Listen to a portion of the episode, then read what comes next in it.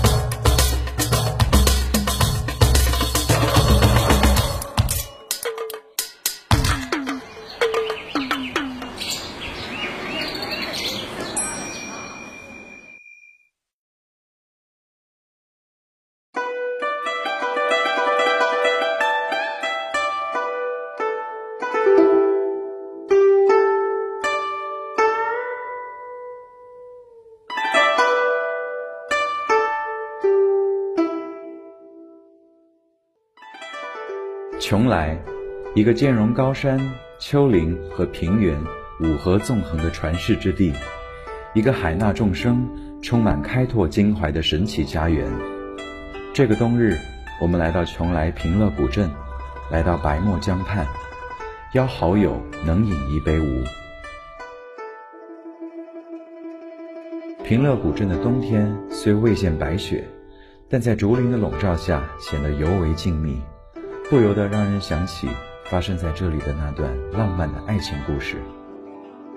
有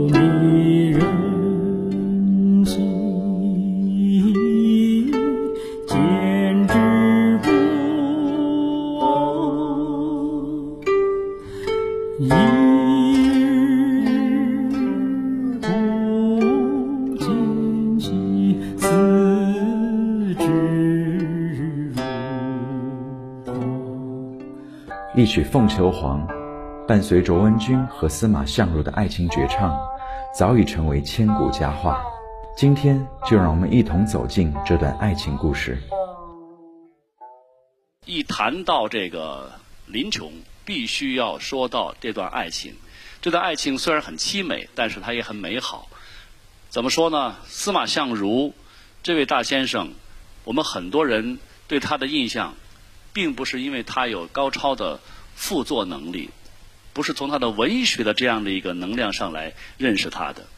很多人知道司马相如，就是因为他和周文君有这一段美妙的爱情故事。所以说，从司马相如在中央不得势，回到成都之后，他当时啊穷困潦倒，找不着办法，也就是说是一个待业青年。尽管来自京城，但是日子过得非常凄苦。但是他在邛崃有一个好朋友，这儿的县令叫王吉，跟他关系比较好，以前就认识。听说他从这个长安回来了，就说你要有事儿需要帮忙，你来找我。当时这个作为王吉来讲呢，是出于朋友的热情；但是作为司马相如来说，我毕竟在中央当过那么高的官啊，伴随在皇帝身边，现在这个日子过得这么惨，在成都混不下去。有一天，他就驾着他唯一的一辆马车，就来到了临邛。到临邛来之后，在这儿住了一小段时间，这个神秘的人物引起了人们的关注。本地有一位来自山西的妇人，也就是卓文君的父亲，啊，叫卓王孙。卓王孙呢，当时是本地的第一富豪，据说也是那个时代中国的首席富豪。他家有一个闺女，啊，就是卓文君。卓文君呢，当时年纪很轻，但是曾经呢有过一段婚约，可是那个小伙子的命不太好，没过多长时间呢，小伙子就去世了。那现在卓文君就成了一个守寡的一个女人。有一天，这个王吉啊，就带着司马相如到卓家来赴宴。当时本地的朋友都来了，就有点像今天，啊，很热闹。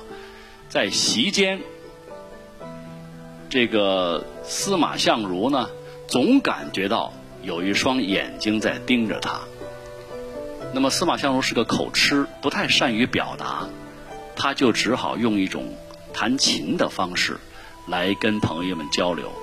在弹的这首琴过程当中。他用的是什么呢？用的是一支绿绮琴，这是非常非常著名的，也是非常珍贵的一种古琴。那么在这种情况之下，一首绿绮琴弹奏，就使得那个躲在背后的那双眼睛发出了爱情的光芒。那位在旁边偷听的这位女生就是卓文君，她爱上了这个小伙子，因为这个小伙子才华横溢。一表人才，琴艺又好，再加上卓文君本人也是一个对好音之人，她是一个喜欢音乐的女孩子，有一定的修养，所以她能够听懂这首琴里面所表达的情感。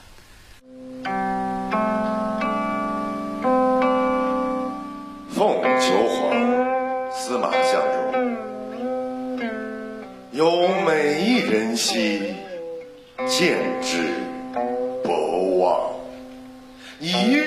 见兮，思之如狂。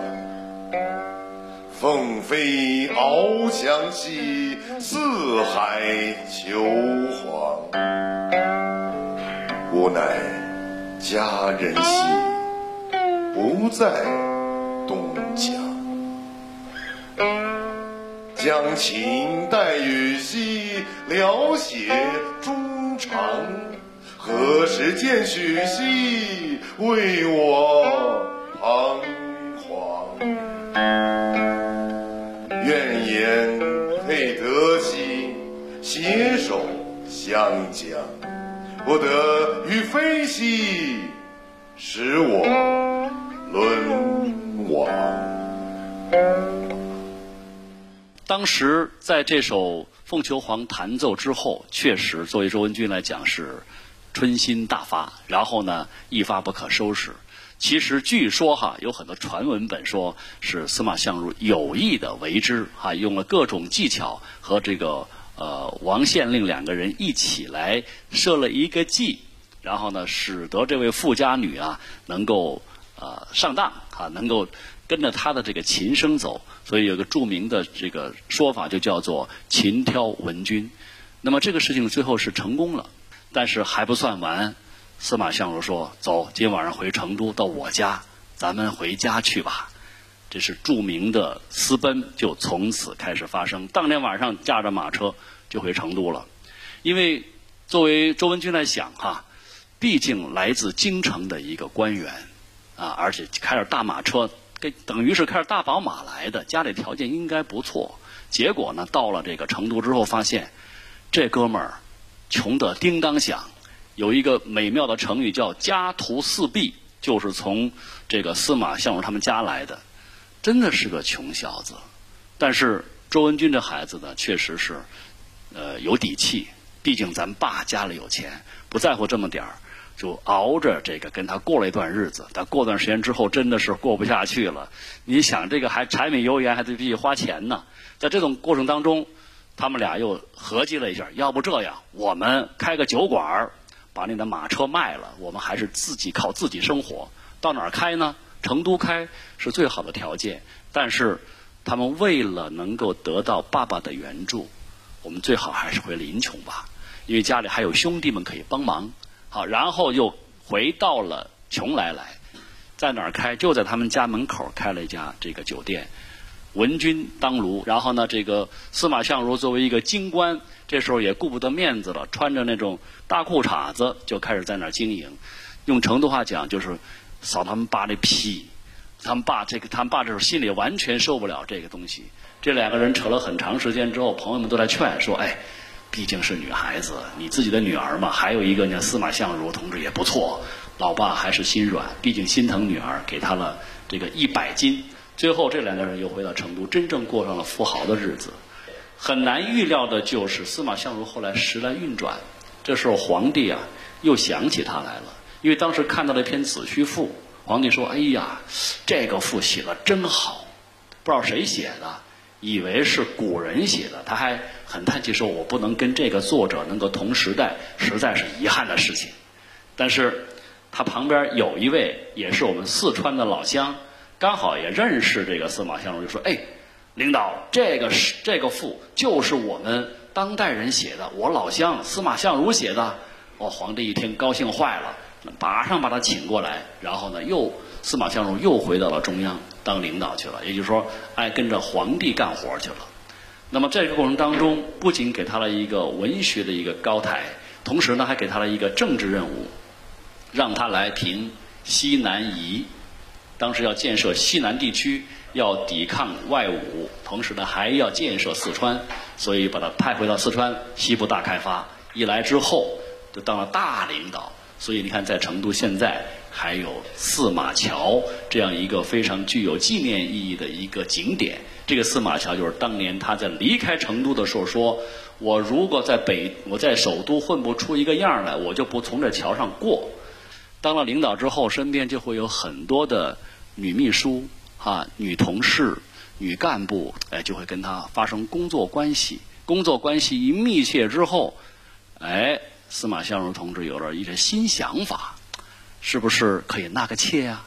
因为在那个时代，纳个妾不算是怪事，啊，应该说是很正常的。但这个事情，他要得跟自己的妻子说清楚这个事情，然后就写了一封信回来。写了封信回来又不好明说，就写了一封信，据说是用数字写的，啊，一二三四五六七八九十百千万，寄回来之后，周文君拿了信一看，周文君冰雪聪明，一看这封信就读出他的密码来，因为在这个整个数字当中就没有亿，周文君发现老公变心了。但是她是一个洁身自好的一个女孩子，尽管说有私奔的这样的一个前嫌，但是她是忠贞爱情的。既然我跟了你，我就不希望你再有别的女人。好，在这种情况之下，他就回了一封信。愿郎诗，卓滚君。一别之后，两地相悬。说是三四月。却谁知五六年，七弦琴，无心弹，八行书，无可传。九连环，从中折断。十里长亭，望眼欲穿。百般思，千般念，万般无奈。把郎愿，问语千言道不完，百无聊赖十依兰。重九登高看孤雁，八月中秋月圆人不圆。七月半烧香秉烛问苍天，六月伏天。人人摇扇，我心寒。五月榴花如火，偏遇冷雨浇花端。四月枇杷黄，我欲对镜，心已乱。三月桃花随流水，二月风筝线儿断。郎啊郎，巴不得下一世你为女来，我为男。